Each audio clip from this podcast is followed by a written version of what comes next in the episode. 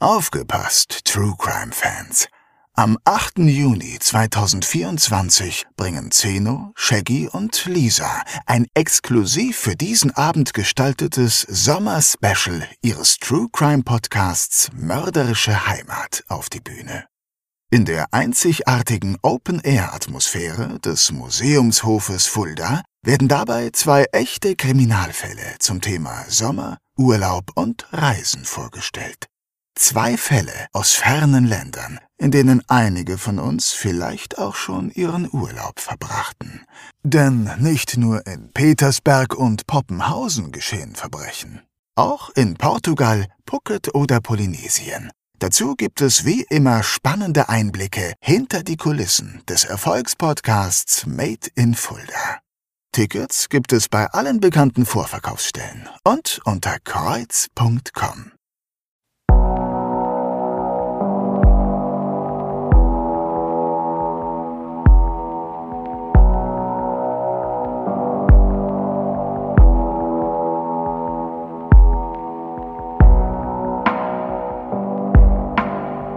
Mörderische Heimat. Der Kriminalpodcast mit echten Fällen aus Fulda, Osthessen und der Rhön wird Ihnen präsentiert von der Stadt Fulda und Rhönsprudel. Der Genuss reiner Natur aus den Tiefen des Biosphärenreservats.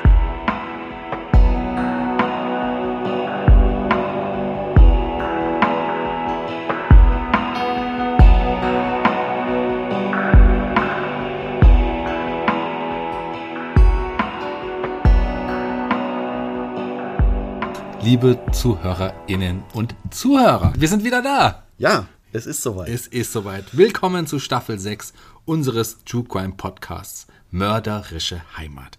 Der Podcast mit echten Fällen aus Fulda, Osthessen und der Rhön. Und wir sind mittlerweile bei Folge 31 angelangt, Zeno. 31. Und wir freuen uns sehr, dass wir nun sechs weitere Fälle hier in der Staffel 6 dabei haben, die wir euch vorstellen wollen. Wie immer mit dabei, mein Gegenüber, der Autor diverser Rhön-Krimis, Zeno Degelmann. Hallo Zeno. Hallo Shaggy und hallo liebe Hörerinnen und Hörer. Auch ich möchte mich natürlich für das Vertrauen und den ja wirklich immensen Zuspruch bedanken. Ohne euch da draußen würde es sicherlich keine Folge 31 geben. Nicht nur, dass ihr uns die, ja, die Stange haltet und immer ja. mehr werdet, ihr versorgt uns ja teilweise auch mit neuen Fällen, die wir nicht kannten und von denen wir dann berichten dürfen. Und für all das sind wir euch echt wahnsinnig dankbar. Absolut richtig. Ja. 550.000 Hörer nahezu. Also es ist eine unglaubliche Zahl. Unglaublich. Und wie gesagt, wir haben auch diesmal wieder sechs weitere Fälle für euch recherchieren dürfen, die wir euch natürlich heute vorstellen wollen. Beziehungsweise wir fangen mit einem davon an. Genau so ist es. Und wir starten in Staffel 6 mit einem ganz besonderen Fall. Und es geht wieder um das schlimmste aller Verbrechen. Es geht um Mord. Richtig. Heute geht es leider wieder einmal, wie du es gesagt hast, um einen Mord an einer jungen Frau. Ja, und wieder mal geht es in den Hersfelder Raum. Dort waren wir ja schon des Öfteren zu Gast. Und es ist auch nicht der erste Mord an einer jungen Frau, den wir aus diesem Bereich Osthessens mitbringen. Ne? Ja, das stimmt. Also wir hatten nämlich bereits den Fall Nummer 14, Mord verjährt nicht. Übrigens eine unserer erfolgreichsten Folgen, wenn man die Hörerzahlen ansieht. Auch dieser Fall beschäftigt sich mit einem Mord an einer jungen Frau. Ja, es gibt einige Parallelen dazu. Und interessanterweise gibt es auch heute wieder ein ähnliches Schema, das dem damaligen Fall nicht ganz unähnlich sein wird. Aber mehr wollen wir jetzt noch nicht verraten, denn um was es heute genau geht, das erklärt euch wie immer jetzt unsere Stimme.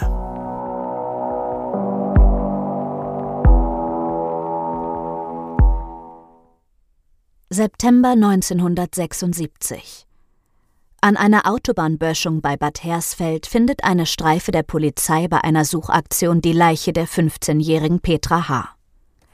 Die junge Frau war zuvor als vermisst gemeldet worden. Petra H. wurde sexuell missbraucht und brutal der Schädel eingeschlagen. Die Ermittlungen laufen auf Hochtouren, doch drohen im Sande zu verlaufen. Wir sind also im Jahr 1976, genauer gesagt im Herbst 1976 und zwar in Bad Hersfeld. Genau, wir schauen uns mal Petra H. genauer an. Petra ist 15 Jahre jung, geht zur Schule und wohnt mit ihren Eltern und ihrer Schwester im Stadtteil Petersberg. Also nicht in Petersberg hier in Fulda, sondern es gibt auch einen Petersberg in Bad Hersfeld. Ganz genau. Petersberg liegt etwa drei Kilometer östlich der Innenstadt von Bad Hersfeld und heißt deswegen ja, Petersberg, weil es sich auf dem gleichnamigen Berg befindet, den Petersberg. Ja, also auch wie in Fulda und verläuft dort auch die Autobahn in der Nähe, wo ihre Leiche später gefunden wird? Ist Ja, das da in der etwas südlich von Petersberg verläuft die Autobahn A4. Dort findet man am 10. September ihre Leiche bei einer groß angelegten Suche. Hm, Du sagst es schon, eine groß angelegte Suche. Wie kommt man denn darauf, überhaupt nach ihr zu suchen? Wer, wer gibt hier die Initialzündung? Sind ihre Eltern darauf aufmerksam geworden, dass da irgendwas nicht stimmt? Was ist genau passiert? Okay. Das Ganze verhält sich folgendermaßen. Am 9. September ist Petra mit zwei Freundinnen verabredet und zwar bei der Autobahn da. Mhm. Genauer gesagt am sogenannten Autobahnviadukt am Helfersgrund. Also eine, eine Autobahnunterführung. Genau, genau, genau. Hm. Und dort haben sich die Mädchen schon öfters getroffen. Petra geht zu Hause, bekleidet mit einer auffälligen gelben Regenjacke, gegen 13.30 Uhr los.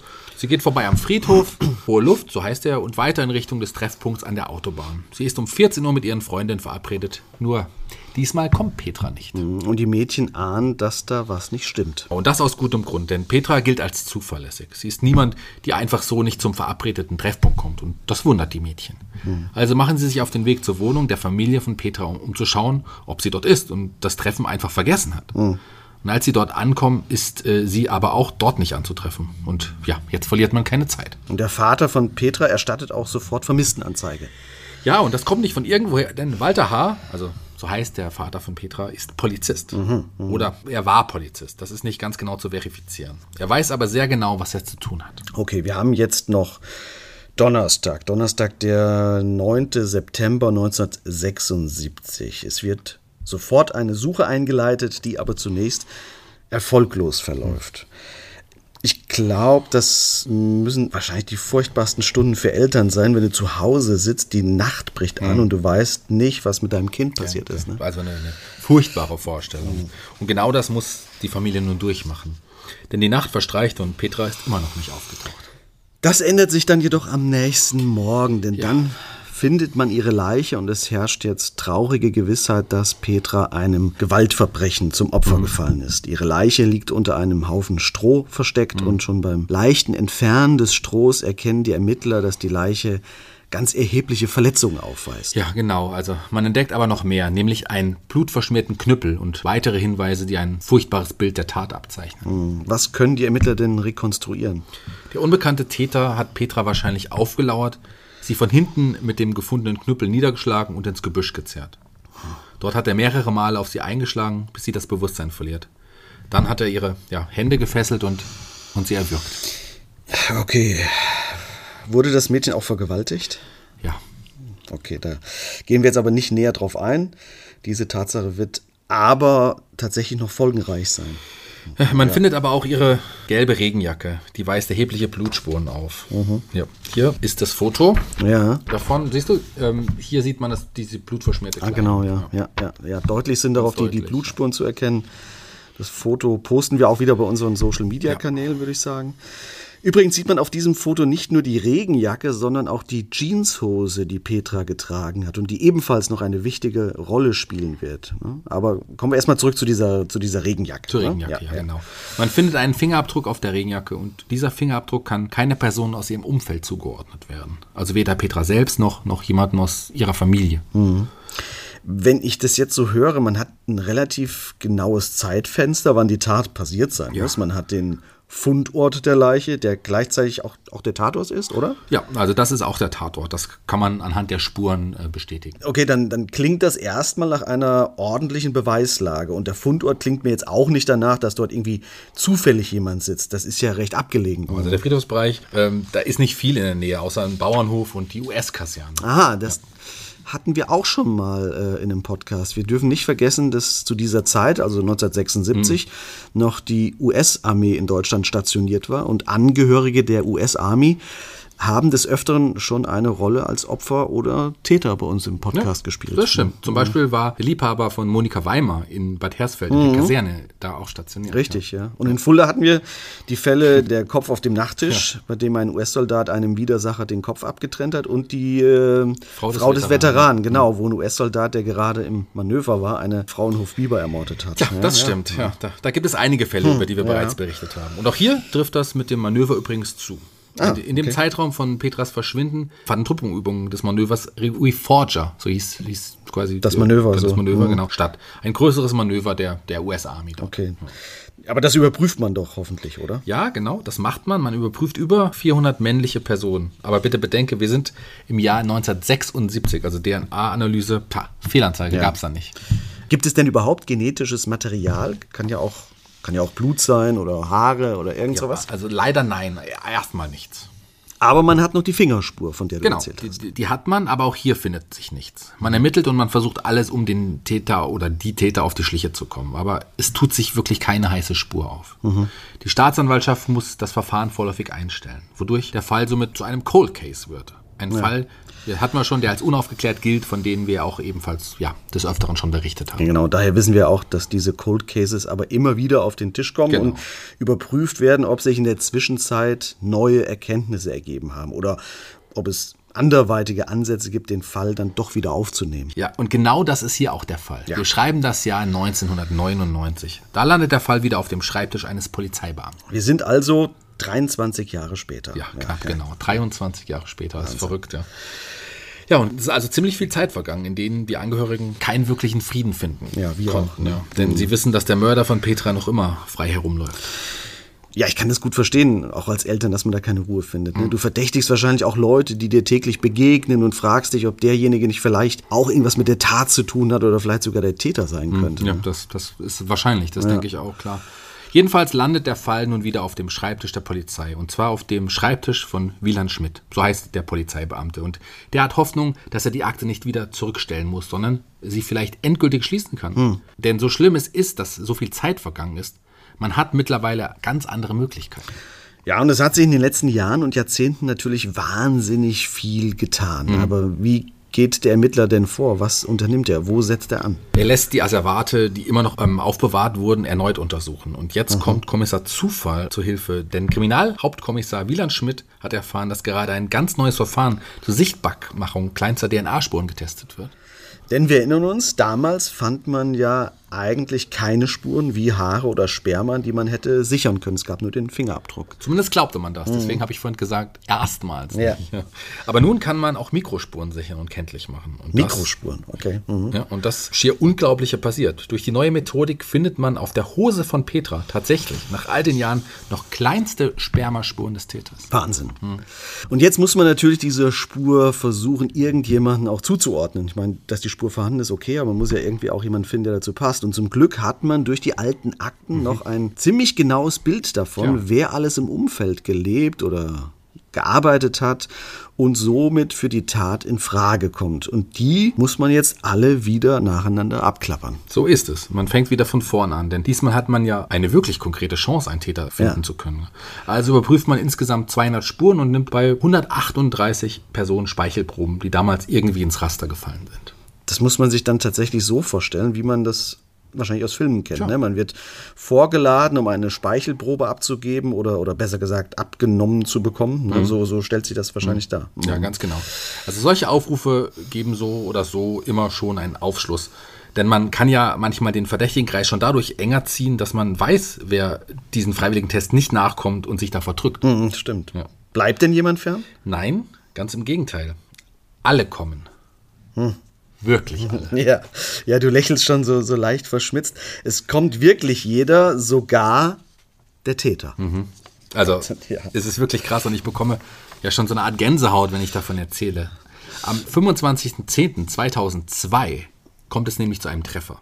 Moment mal, aber 2002, das sind jetzt 26 Jahre ja nach der Tat. Aber warum hat das dann nochmal drei Jahre gedauert? Wir waren jetzt bei 99, Ja. als der wieder auf den Tisch kommt, der Fall. Also das müssen wir vielleicht mal unseren Experten fragen. Jedenfalls kommt es nach nun 26 Jahren nach der Tat tatsächlich zu einem Treffer. Die legendäre Speichelprobe Nummer 125 zeigt eine Übereinstimmung. Speichelprobe 125. Wow, jetzt bin ich gespannt. Wer ist das, der so eine lange Zeit glaubte, dass er mit der Tat ungeschoren davonkommt? Und warum ist er überhaupt zu dem Test hingegangen? Der Mann heißt Jürgen W. und ist damals im Jahr 2002 45 Jahre alt. Und Moment, lass mich, lass mich kurz rechnen. Dann ist er damals im Jahr 76, als die Tat geschehen ist, äh, zwar, äh, 19, gerade mal 19 Jahre jung gewesen, oder? Genau, das stimmt. Er war damals 19 Jahre alt. Mittlerweile lebt er aber in Kassel und hat auch dort seine Vorladung zur Speichelprobe erhalten. Er taucht dort auf, gibt sein Einverständnis und man nimmt ihm die Probe, die dann eben zu der besagten Speichelprobe 125 wird. Ja. Und die Auswertung ist eindeutig. Die Probe von Jürgen W. stimmt mit den Spermaspuren auf der Jeanshose von Petra überein. Okay. Jetzt fassen wir erstmal ganz kurz zusammen, bevor wir zum Prozess kommen. Wir haben also die Vergewaltigung und den Mord an einer 15-jährigen Schülerin, Petra H. Ja. Sie möchte sich im September 1976 mit Freundin treffen, taucht aber nicht auf. Die Freundinnen laufen dann zur Wohnung von Petra und fragen, ob Petra zu Hause sei, aber die Eltern verneinen, sie ist nicht da. Der Vater, ein Polizist, stellt umgehend eine Vermisstenanzeige und man begibt sich auf die Suche nach Petra. Findet sie aber zunächst nicht. Korrekt, ja. Okay, man, man findet ihre Leiche aber dann am nächsten Tag unter einem Haufen Stroh nahe der Autobahn 4, also die A4 ist das da oben. Genau. Luftlinie gar nicht weit vom Elternhaus entfernt. Sie ist gefesselt, man hat ihr den Schädel eingeschlagen, sie vergewaltigt und erdrosselt. Ja, genau. Okay, auf dem Regenmantel findet man eine Fingerspur, kann sie aber nicht zuordnen.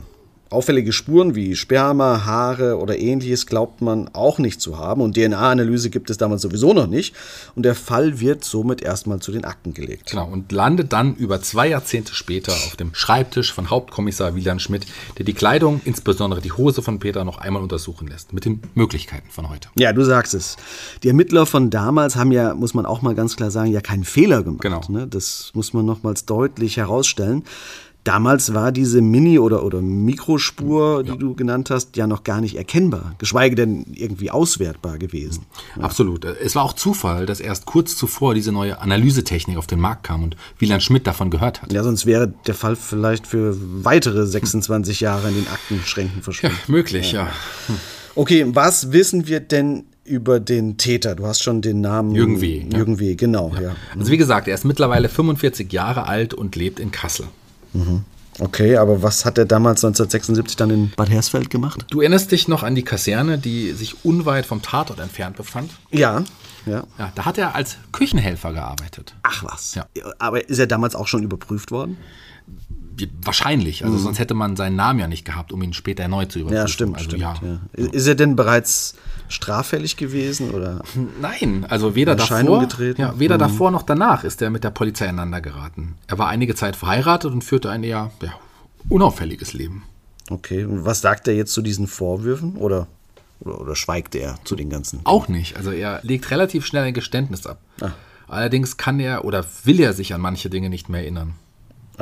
Okay, was zum Beispiel? Also wenn er ein Halbgeständnis ablegt und was, was vergisst er dann? Man geht den Tathergang nochmals Stück für Stück durch und von manchen Sachen will er nichts mehr wissen. Mhm. Dass er sie mit dem Heu zugedeckt hat oder etwa oder dass er sie mit einem Gürtel erdrosselt hat. Ja, stopp, stopp, Moment, Moment. Das ist doch, doch auch nochmal durchgehen, wie die Tat nun geschildert wird. Jetzt, jetzt weiß man ja endlich, wie es sich vermeintlich wirklich zugetragen hat. Ne? Okay, also laut eigener Aussage ist er damals mit einem Kumpel verabredet gewesen. Mhm. Der war aber nicht zu Hause. Und das hat ihn so wütend gemacht, dass er mit einem Knüppel, den er am Weg gefunden hat, immer wieder auf die Büsche geschlagen hat, die dort am Wegrand standen. Okay, der Knüppel war übrigens so ein abgebrochener Stiel einer Schaufel oder sowas, ne? Ja, okay, ja. weiter. Er sagt, dass er vor Wut geweint habe. Weil, weil sein Kumpel nicht zu Hause war, hat er so geweint. So sagt er es jedenfalls. Naja, und dann sei eben Petra zufällig vorbeigekommen und er habe sich vor ihr versteckt, damit sie ihn nicht weinen sehe. Ja, okay. Und dann habe er sie ein paar Meter verfolgt und sie von hinten mit dem Schaufelstiel niedergeschlagen. Ja, Moment. Vom Ich habe Angst, dass, dass, dass sie mich sieht, zu ich hau ihr einen Knüppel über den Kopf, vergewaltige und töte sie, ist aber schon noch ein gewaltiger Sprung, oder? Keine Frage, klar. Das ist ja Wahnsinn. Zumal sie doch auch gar nicht. Die hat ja nichts gemacht, oder? Hat sie ihn ausgelacht, weil er geweint hat, gehänselt oder so? Also nicht, dass das irgendwas rechtfertigen würde, aber dann hätte er sich vielleicht erniedrigt gefühlt oder so, ne? dass da eine Reaktion ja, Nein, kommt. also das geht nicht aus seiner Aussage hervor. Er hat sie einfach niedergeschlagen. Sein Wortlaut, ich habe zugeschlagen wie ein Automat. Oh Gott, wie ein Automat. Das Du musst dir das vorstellen. Du ahnst nichts Schlimmes und bekommst plötzlich von hinten mit voller Wucht einen Schlag auf den Kopf versetzt. Ja, sie ist wahrscheinlich direkt bewusstlos gewesen, kann Ja, ich mir vorstellen. also- Oder hoffe ich fast. Ne? Das sagt er auch. Also er sagt, er habe die Bewusstlose dann eine Art höhlenartiges Gebüsch gezerrt und dort sei sie dann wieder zu sich gekommen. Ach du lieber, ich, ich weiß ehrlich gesagt nicht, ob das unbedingt positiv ist, wenn du dann nochmal zu dir kommst und dir bewusst wird, in welch einer Situation du dich gerade befindest, oder? Also, Ja, weiß ich auch nicht. Also was mir da lieber wäre, keine Ahnung, keine Ahnung. Jedenfalls sagt Jürgen W. dann aus, dass sie zu sich gekommen ist und ihn mit großer Angst in den Augen ansah. ja das glaube ich. Und dann ist er wahrscheinlich richtig ausgetickt und hat halt wieder zugeschlagen. Ja, und zwar mehrfach. Dann sagt er, dass er sie gewürgt habe und dass er versucht habe, sie zu vergewaltigen. Er es aber nicht geschafft habe, weil er einen vorzeitigen Samenerguss hatte. Und so sei auch das Sperma auf ihre Hose gelangt. Also, also das Sperma, was man dann ein Vierteljahrhundert später auf der Hose als Mikrospur findet und das ihm dann auch letztlich überführt. Ja, richtig, genau. Und daran, dass er Petra mit einem Gürtel erdrosselt hat, kann er sich daran erinnern? Angeblich nicht. Genauso wenig daran, dass er ihre Hände gefesselt hat. Er habe das Mädchen mit seinen Händen gewürgt und das mit dem Stroh verstehe er gar nicht. Also wörtlich sagt er, das verstehe ich nicht. Ich habe doch eine Höllenangst gehabt und bin Hals über Kopf weggerannt. Ich weiß aber auch nicht, wer das mit dem Stroh sonst gewesen sein soll. So hat er es gesagt. Aber mit den Händen gewürgt, wurde sie nicht mit dem Gürtel erdrosselt, stand da? Das, das haben wir doch vorhin gehört. Genau, aber an den Stoffgürtel konnte er sich auch nicht mehr erinnern. Das ist ja ein bisschen suspekt, oder? Äh, lebten denn die Eltern noch, als der Prozess beginnt? Wir hatten es ja schon bei anderen Fällen, dass die Eltern, ja, man muss sagen, an gebrochenem Herzen dann bereits verstorben waren. Also die leben noch. Die Mutter tritt im Prozess wohl sogar als Nebenklägerin auf.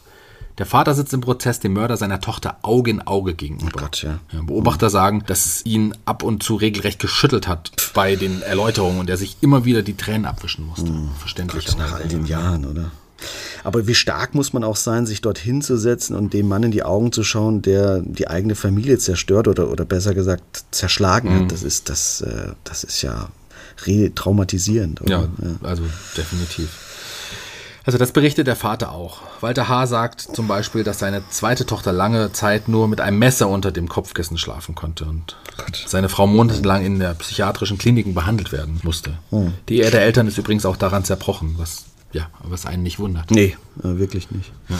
Der Vater sitzt dennoch dort vor dem Täter im Gericht und muss und will wahrscheinlich auch den Prozess da verfolgen und dem wirklich äh, das Gefühl geben, ich bin da für meine Genau, ja. Tochter. ne? Also er gibt außerdem zu Protokoll, dass er seit 26 Jahren auf die Höchststrafe für den Täter warte.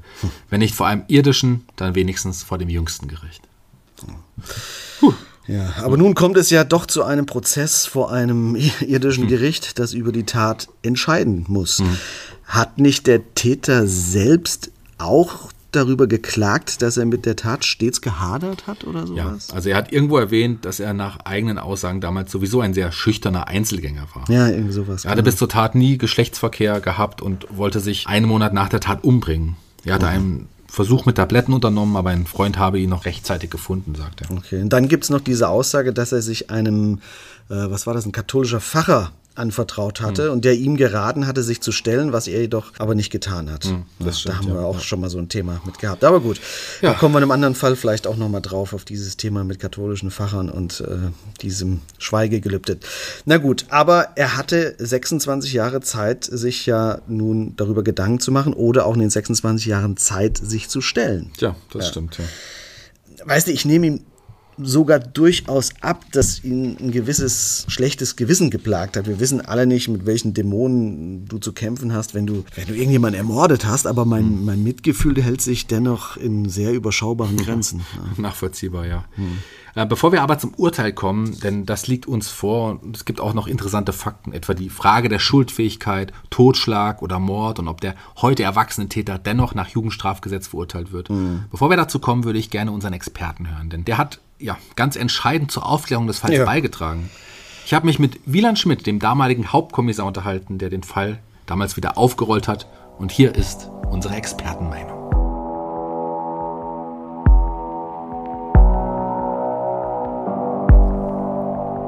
Nachgehakt. Die Expertenmeinung.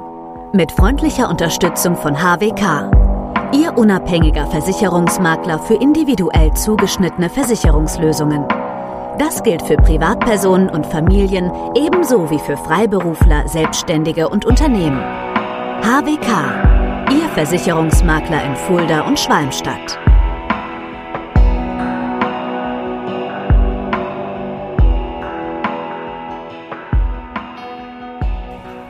Ja, heute bei mir Wieland Schmidt, Hauptkommissar der Kriminalpolizei Bad Hersfeld AD. Hallo, Herr Schmidt. Hallo.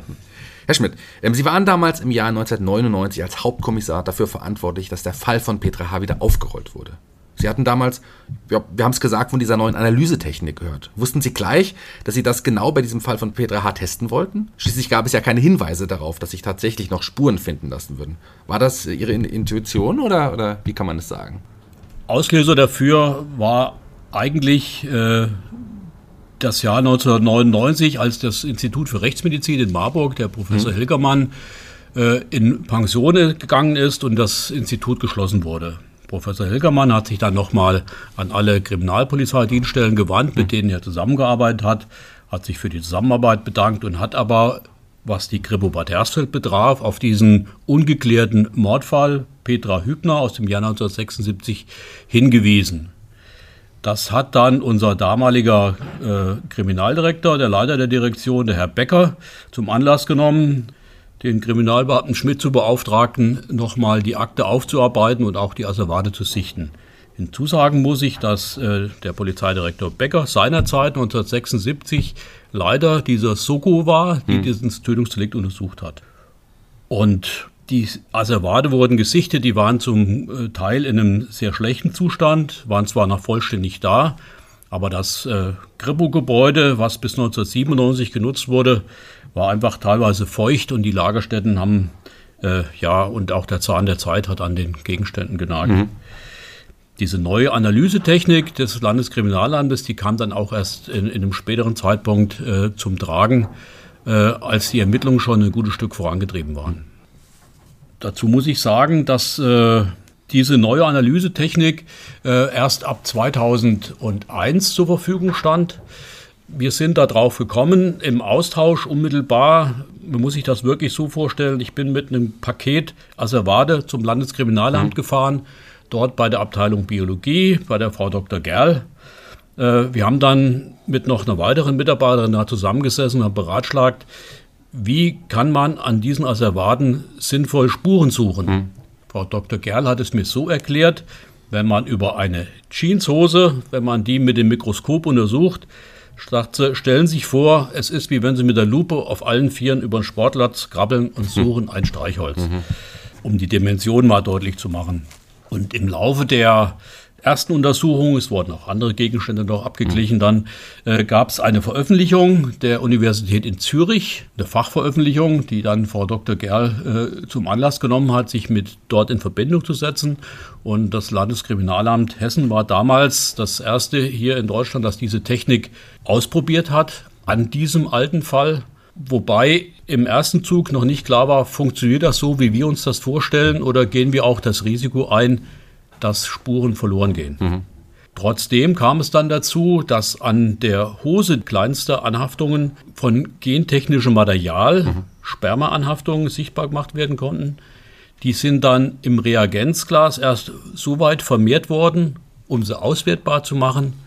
Und dann hatten wir im Frühjahr 2001 dann unsere DNA-Spur. Werden ältere Fälle nun automatisch mit dieser Methode untersucht oder muss man dann als Polizeibeamter proaktiv äh, werden und so eine Untersuchung forcieren?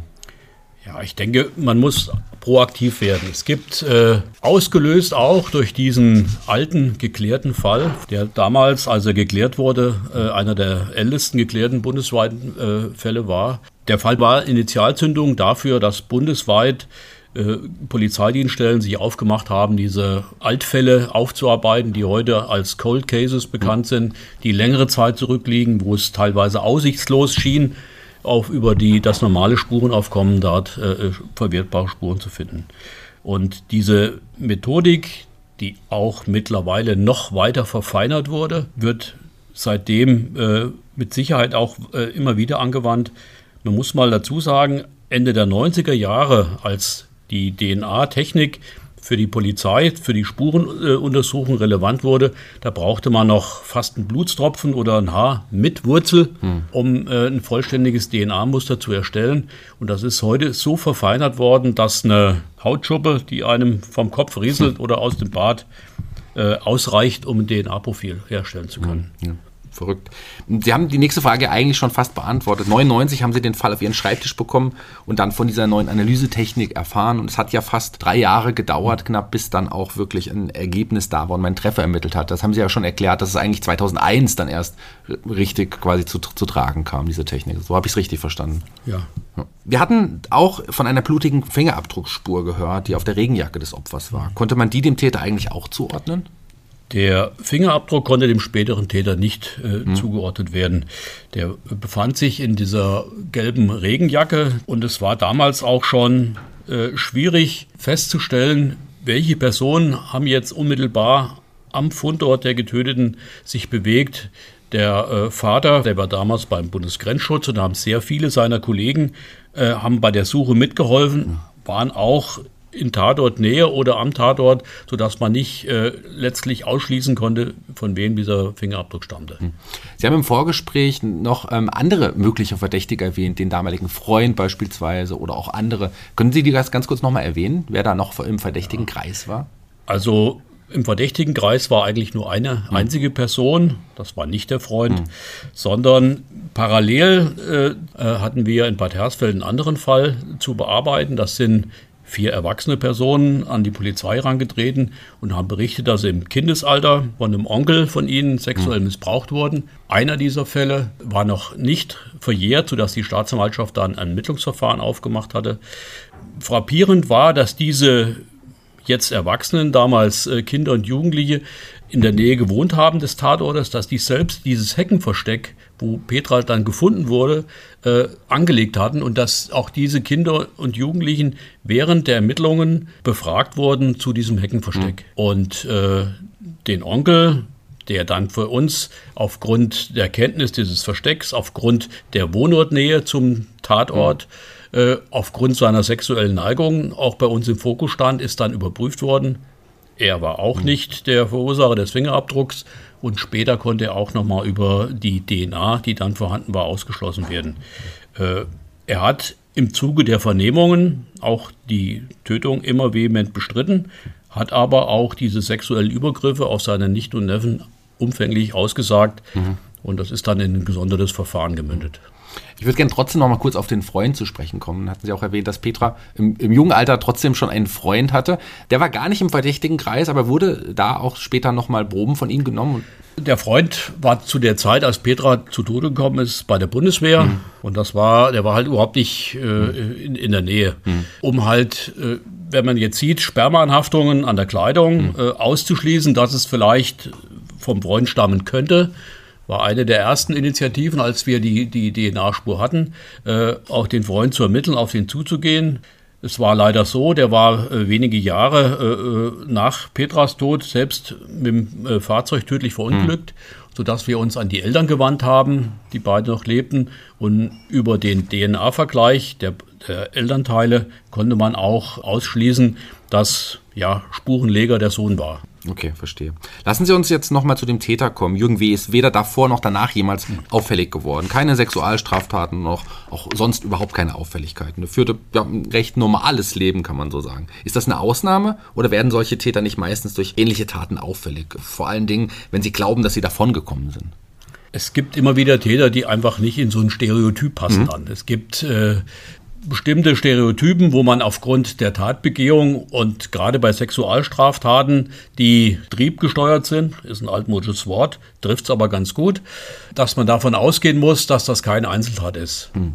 Bei Jürgen W. war es so. Das war auch eine sehr introvertierte Person, der auch ein gebrochenes Berufsleben hatte, hat sich mit Gelegenheitsjobs und äh, ja, gering äh, bezahlten Jobs über Wasser gehalten dann, hat äh, ja äh, eigentlich nach außen gar keine Wirkung entfaltet. Er hatte kein Fahrzeug, er ist nicht Auto gefahren und der ist in gar keiner Weise irgendwie polizeilich in Erscheinung mhm. getreten dann. Sie haben ja gesagt, der Täter war sehr introvertiert. Können Sie sich noch an den Moment erinnern, als der zum ersten Mal vor Ihnen saß? Welchen, welchen Eindruck hat er auf, auf Sie gemacht? Ja, erstmals von Angesicht habe ich ihn gesehen, als die, die Festnahme erfolgt ist, nachdem der äh, DNA-Treffer aus den Reihenuntersuchungen bekannt war. Diese Spur 125, unter der sich seine Personalien verbargen, haben wir erst einmal äh, versucht, die Person so weit aufzuklären, dass man sagt, wer ist das, wo hm. wohnt er, hat er Zugang zu Waffen, um das vorzubereiten, wenn ich an so jemanden herantreten will. Parallel dazu wurde auch die Verfahrensakte mit diesem aktuellen Stand der Staatsanwaltschaft und auch dem Haftrichter beim Amtsgericht hier in Fulda vorgelegt. Denn auch in solchen Fällen, wo es einem unter den Nägeln brennt, äh, entscheidet letztendlich der Staatsanwalt, stelle ich den Antrag mhm. auf, auf Haft beziehungsweise auch dann in der Folge die Durchsuchung der Wohnung und der Richter entscheidet das dann. Das hatten wir. Die Wohnung wurde dann, bevor es zur Festnahme kam, überwacht von Kollegen aus Kassel. Wir sind dann von Bad Hersfeld losgefahren mit zwei Teams. Wir haben an der Tür geklingelt, er macht auf mhm. und dann ist die Festnahme erfolgt. Mhm. Wir haben, ein Kollege und ich haben ihn dann unmittelbar mitgenommen nach Bad Hersfeld. Das andere Team hat sich seine Wohnung angeschaut, PC mitgenommen, wo man auch vielleicht denkt, man findet irgendwelche Dinge, äh, bei einem Sexualstraftäter, mhm. die darauf äh, Hinweise geben, auch nicht der Fall. nicht, okay. nicht ja. der Fall. Ja. Wir haben ihn dann mitgenommen nach Bad Hersfeld und es war in der Anfangsphase wirklich schwer, überhaupt Zugang zu ihm zu finden. Nicht, weil er jetzt äh, sich stur gestellt hat, sondern der war sehr in sich gekehrt, wortkarg. Äh, manchmal hatte man das Gefühl, der weiß gar nicht so richtig, worum es geht. Mhm. Und es gab dann in dem Gespräch, als die Vernehmung losging, eigentlich einen Moment, wo man ihn unabhängig von dem ganzen Tatablauf versucht hat, in ein Gespräch zu kommen äh, über seine Kindheit hier in Bad Hersfeld. Hm. Man konnte dann feststellen, er hatte einen sehr guten Draht zu einer deutlich jüngeren Schwester, mhm. die ihn auch in Kassel immer noch mal besucht und betreut hat. Und Plötzlich fing er an zu erzählen. Und äh, in den ersten Schilderungen kannte er die Örtlichkeit überhaupt nicht, hat er von sich gewiesen. Man muss dazu sagen, er wohnte vielleicht 300 Meter entfernt okay. von dort. Äh, er war zu dem Zeitpunkt Zivilbeschäftigter bei den Amerikanern, hat in der Küche gearbeitet. Mhm. Zum Tatzeitpunkt war er krankgeschrieben, war zu Hause und nicht an der Arbeit. Und äh, dann fing er an zu berichten dann. Bisschen desolate Familienverhältnisse. Und äh, man konnte dann nachvollziehen, äh, er war großer Bruce Lee-Fan, mhm. war in seiner Entwicklung eigentlich zurück. Zum Tatzeitpunkt war er 19 Jahre. Seinen ganzen Kumpels waren drei, vier Jahre jünger. Mhm. In diesem Kreis bewegt er sich. Die, seine erste Version war, er ist spazieren gegangen, hat einen Knüppel gefunden und hat ähnlich wie Bruce Lee äh, mit dem Knüppel um sich geschlagen, um irgendwelches Gesträuch dann niederzumachen und plötzlich und unerwartet hätte Petra hinter ihm gestanden und er hätte sie unglücklich getroffen. Aus Angst hätte er sie in dieses Gebüsch gezogen, abgelegt und wäre gegangen. Mhm. Das war die erste Version, die er geschildert hat.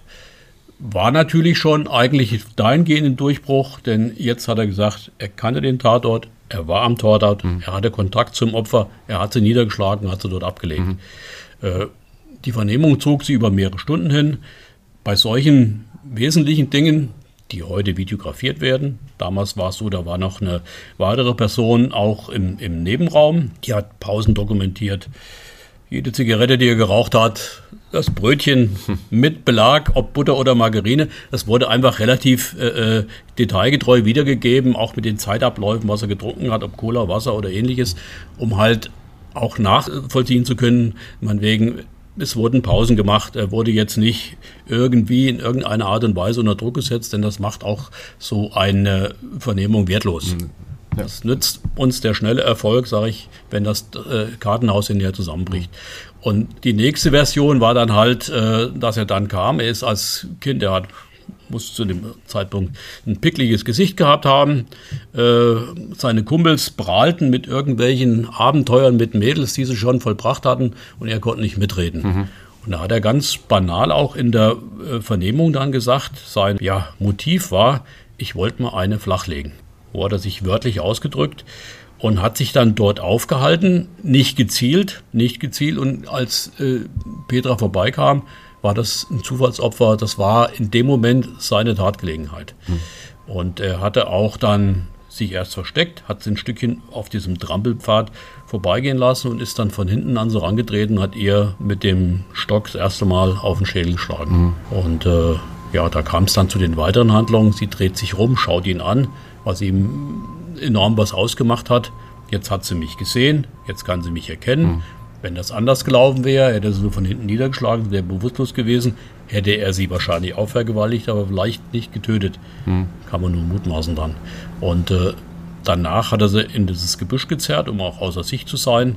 Dann kam es dann ja, zu einer Vielzahl weiterer Schläge gegen den Schädel, zu einer Drosselung mit äh, einem Stoffgürtel, den er in der Hosentasche einstecken hatte. Dann hat er noch diese Schnur aus diesem Regenmantel, äh, äh, die im Saum drin ist, die hat er rausgezogen. Mit, dem, mit dieser Schnur ist Petra auch noch gedrosselt worden. Hm. Er hatte sich ein Elektrodraht mitgebracht, ein Stück, um die Hände zu fesseln wenn man bei der Verhandlung dann später auch den Gutachter gehört hat, der damals die, die Obduktion durchgeführt hat und hat dann ihn, äh, der dann beschrieben hat, wie dieser ganze Vorgang vom ersten Angriff bis zum Todeseintritt war, konnte man auch nachvollziehen, dass er später der, im Urteil eine besondere Grausamkeit angenommen wurde, weil, wie der Gutachter sagte, das eigentliche Töten hat fast 20 Minuten gedauert, mhm. wo sie immer wieder mal zu sich gekommen ist, wie er selbst auch sagte, guckte ihn an und das hat er genommen, um sie weiter auf sie einzuschlagen. Mhm. Der Gutachter sprach von über zwölf Schlägen, die die Kopfschwade zum Aufplatzen gebracht haben. Das ist mhm. grauenhaft. Es gab Blutanhaftungen in bis, zu, ja. bis zu drei Meter Höhe an der Birke, die dort stand. Äh, Danach hat er sie dann, äh, als der, äh, sie sich nicht mehr geregt hat, ist sie dann vergewaltigt worden dann. Es konnte dann aber nachvollzogen werden, auch bei der Obduktion, dass bei der Untersuchung, dass auch im Körper Sperma gesichert wurde, mhm. das dann später äh, nach 15 Jahren irgendwann vernichtet wurde. Aber es, der Gutachter hat das noch gut darstellen können und das ist auch äh, äh durchaus eindringend zu Verletzungen, äh, inneren Verletzungen gekommen ist. Sie haben es ja schon gesagt, das Opfer ist definitiv vergewaltigt worden. Der Täter hat damals gesagt, er hätte sie nicht vergewaltigt, sondern hätte einen vorzeitigen Samenerguss gehabt. Mhm. Also das ist dann, das ist ja keine richtige Aussage. Mhm. Das war dann ähm, natürlich nicht die Wahrheit. Das war nicht die Wahrheit, die ja. sich dann durch das Obduktionsergebnis auch relativ leicht ja. widerlegen. Wir haben auch immer gerätselt, wie die Übertragung des Sperma an die Hose kam. Mhm letztendlich recht banal. Äh, nachdem er von ihr abgelassen hatte, hat er sie nochmal äh, in eine andere Lage, mhm. in Bauchlage gebracht und hat da mit den Händen das übertragen. Mhm. War das Opfer entkleidet auch? Das Opfer war nur, äh, nur die Hose runtergezogen, okay. die war nicht vollständig entkleidet. Vielleicht noch eine Frage generell zur, zur Sexualstraftat. Ab wann ist eine Sexualstraftat eine Sexualstraftat? Das Sexualstrafrecht hat sich enorm gewandelt, mhm. wenn man das von damals betrachtet, 70er Jahre, wo es noch wirklich äh, ausschließlich eine Vergewaltigung war, wenn es, wie es so schön heißt, mit Eindringen in den Körper verbunden. Mhm. Das ist heute weit vorverlagert worden. Wenn das Opfer Nein sagt, dann ist das ein Nein. Also es hat sich deutlich geändert und ist deutlich strenger geworden, sodass man äh, eine Person, die sagt, ich möchte das nicht und dann ist das, danach ist da eine Linie, wo es nicht mehr weitergeht. Mhm. Lassen wir uns nochmal zu den Aussagen äh, des, des, Täters zurückkommen. Das Erdrosseln mit dem Gürtel konnte sich Jürgen W. auch nicht mehr erinnern, ebenso wie das Fesseln der Hände. Sie haben gesagt, er hat ein Elektrodraht oder sowas bei sich. Mhm. Glauben Sie ihm das, dass er das nicht mehr weiß? Er hatte manche Sachen dann auch im, im Nachhinein vor äh, in der richtlichen Vernehmung, die dann der polizeilichen Vernehmung folgte, nochmal praktisch zusätzlich ausgesagt, was ihm am Abend vorher nicht eingefallen war. Er hat abgestritten, dass er den zum Beispiel diesen Knüppel oder auch diesen Draht mitgeführt hat. Er hätte den vor Ort gefunden. Hm. Das ließ sich nicht letztendlich ausschließen. Ich bin davon überzeugt, der hat das planvoll begangen und hat zumindest den Elektrodraht mitgenommen, um dort eine Fesselung äh, durchzuführen. Mhm. Ähm, waren Sie denn eigentlich beim Prozess auch vor Ort? Ich war als Zeuge geladen ja. und als Zeuge muss man erstmal abwarten, bis man gehört wird. Okay, ja. ja. Und das war, soweit ich mich erinnere, gleich am, am zweiten oder dritten Verhandlungstag. Äh, und danach habe ich dann als Zuschauer äh, an dem weiteren Verfahren teilgenommen. Ne? Mhm. Ich muss ich auch sagen, was mich dann beeindruckt hat, und das äh, ziehe ich heute noch mal in Not imaginär vor dem Vater, der an allen Verhandlungstagen teilgenommen hat, mhm. der auch gelitten hat darunter, mhm. ganz deutlich. Aber für ihn war es ein Riesenstück Aufarbeitung ja, von einem Leben, das anders gelaufen wäre dann. Wie mhm. wenn, äh, man muss sich das vorstellen, da wird ein Mädel, Tochter, 15 Jahre, kurz vorm 16. Lebensjahr, wird er umgebracht. Mhm. Und die Polizei kann den Täter nicht finden mhm. dann. Und äh, ihm war es wichtig, hat er auch gesagt, dem Täter in die Augen zu sehen. Er hatte ja über seine Anwältin, die seine Nebenklage vertreten hat, auch Akteneinsicht gehabt. Und der Täter hat mehrfach darauf abgehoben, dass sie aus der Bewusstlosigkeit die Augen geöffnet hat, ihn angeschaut, damit sie nicht mehr guckt, so hat er gesagt, hat er wieder zugeschlagen. Hm. Petras Vater sagte, die hat meine Augen, die gleiche hm. Augenfarbe, sagte, gucken Sie mich an. Hm. Der wollte eigentlich das nochmal. Und im Nachhinein, ich hatte dann über den, die auch Jahre später noch Kontakt zu ihm und äh, war das für ihn äh, ja die Möglichkeit, Frieden damit zu schließen. Dann. Ja, das, das kann ich mir vorstellen. Sie haben den Vater gerade angesprochen. Ähm, wir haben in unseren Recherchen, war uns nicht ganz sicher, war er Polizeibeamter, ehemaliger Polizeibeamter, er war BGS-Beamter, oder? Das haben Sie? War BGS-Beamter, ja. Lassen Sie uns direkt bei der Familie bleiben. Können Sie sich noch an den Moment erinnern, als Sie der Familie von Petra H. gesagt haben, ich glaube, wir haben ihn? Wie, wie hat die Familie reagiert? Ja, den äh, Kontakt zur Familie, den hatte mein damaliger Kommissiarsleiter, der äh, Kollege Segebart, aufgebaut, hat auch mit denen gesprochen vor Ort. Ich muss dazu sagen, Petras Mutter äh, wohnt noch in Bad Hersfeld. Der Vater war dann einige Jahre nach der Tat äh, nach Speyer gezogen. Die Familie ist eigentlich an der Tat auseinandergegangen, mhm.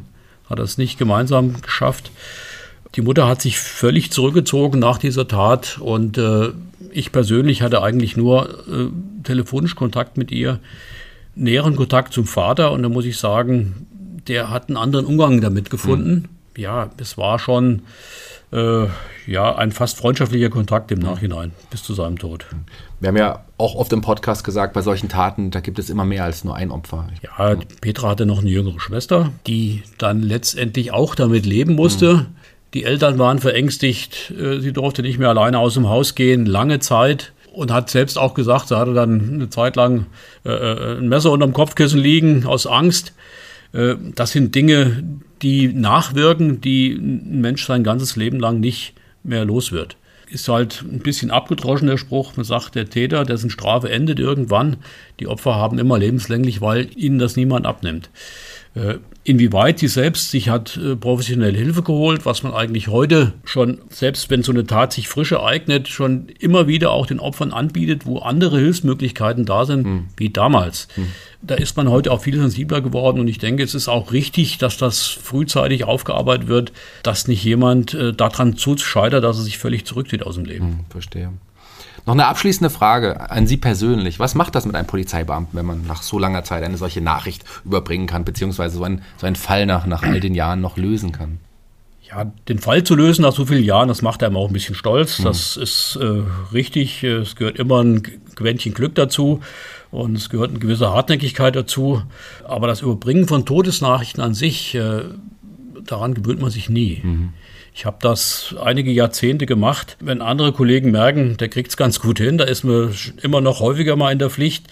Ich habe mich auch nicht davor gedrückt, aber die Reaktionen, die, die dann entgegenkommen, die man, die man dann sieht, mhm. die sind eigentlich nie vorherzusagen. Mhm. Das äh, war von völligem Zusammenbrechen bis völlige Apathie. Mhm. So ist die Bandbreite da. Und ich bin eigentlich dankbar und froh, dass es heute immer wieder möglich ist, dass bei solchen Überbringen von solchen Na Nachrichten in der Regel eine Notfallseelsorge dabei mhm. ist. Unabhängig davon, ob jemand religiös ist oder nicht oder einer ganz anderen Religion angehört. Es sind aber dann Leute, die einfach, wenn Polizei wieder weg ist, mhm. die einfach Zeit haben. Die sitzen und wenn man mit denen spricht, manche wollen reden, mhm. manche brauchen nur jemanden, der da ist dass sie nicht allein sind und dir zuhört. Mhm. Und das sind Dinge, das ist heute, denke ich, viel, viel besser geregelt, um äh, aufzufangen, um dass es nicht zu ja, wirklich auch psychischen Schäden kommt, die nicht mehr zu beheben sind. Mhm. Wie ist es mit der Nachricht? Wir haben es ja eben gerade auch schon, schon angedeutet, der Familie die Nachricht zu überbringen. Wir haben den Täter. Was macht das mit Ihnen, wenn Sie wissen, dass, ich meine, Sie haben es in dem Fall jetzt nicht gesagt, aber äh, Sie kennen wahrscheinlich das Gefühl, dann wirklich einen Fall gelöst zu haben und der, den Angehörigen mitteilen zu können, ja, wir haben es geschafft ja, das auf der einen Seite macht es einem stolz, ja. auf der anderen Seite muss man dann auch aushalten, dass dann manche werden dann auch still, manche müssen dann erstmal so ein paar Wuttiraden auf den Täter rauslassen. Das gehört auch dazu, mhm. sich einfach Luft machen dann. Die Reaktionen sind sehr unterschiedlich dann.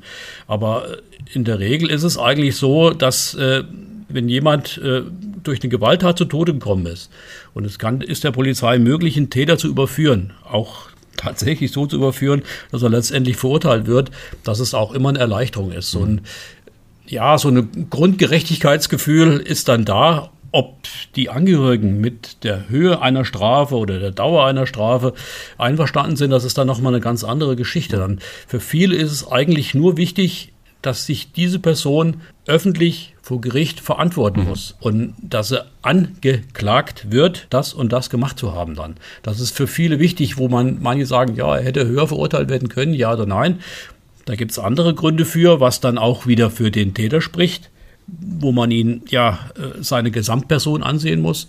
Aber äh, ich denke, für die meisten oder was die ich erlebt habe, ist es wichtig, dass wirklich jemand sich öffentlich vor dem Gericht für diese Tat verantworten mhm. muss. Und was an Strafe rauskommt, das ist dann oftmals zweitrangig. Mhm. Und was den Täter betrifft, muss man auch nochmal sagen, auch nachdem er dann sein Geständnis abgelegt hatte und nachdem er in Untersuchungshaft war, haben wir noch eine ganze Zeit lang auch die Person des Täters uns mal angeguckt. Von der Geburtsurkunde über die Einschulungsuntersuchung, über verschiedene Schulen, die er besucht hat, gescheitert ist, ärztliche Untersuchungen, Krankenhausaufenthalte, Musterung bei der Bundeswehr, hm. um jetzt wirklich intensiv zu gucken, was ist das für ein Typ, gerade weil er als Sexualstraftäter aufgefallen ist, aber gar nicht diesem Stereotyp entspricht. Mit Ehe, gescheiterte Ehe, berufliche Sachen, äh, wo er alles, was er für Arbeitsstätten hatte, was er für Berufe ausgeübt hat, wo er gewohnt hat an verschiedenen Städten. Da war natürlich auch Interesse da, weil es war, gab verschiedene Wohnorte. Gab es da vielleicht ungeklärte Taten? Mhm. Es gab eine ganze Reihe Anfragen, zumindest hier aus Hessen, die da, das nachvollzogen haben. Er war mal in Kur gewesen, im Kurort in Bayern. Da musste man gucken, gibt es da was? Mhm wo unser Täter war, es gab da nichts. Aber man muss dann auch sagen, wenn man die Persönlichkeit dann von dem Täter sieht, und das ist auch relativ umfangreich dann im Urteil dann, dann ausgeführt worden, äh, wirkt sich das natürlich auch aus äh, auf die, die, die Strafzumessung, die dann gefunden mhm. wird. Herr Schmidt, vielen Dank, dass Sie sich die Zeit genommen haben hier für diesen Podcast. Ein spannendes Interview habe ich mit Ihnen geführt. Vielen, vielen Dank. Ja, ich bedanke mich auch gerne.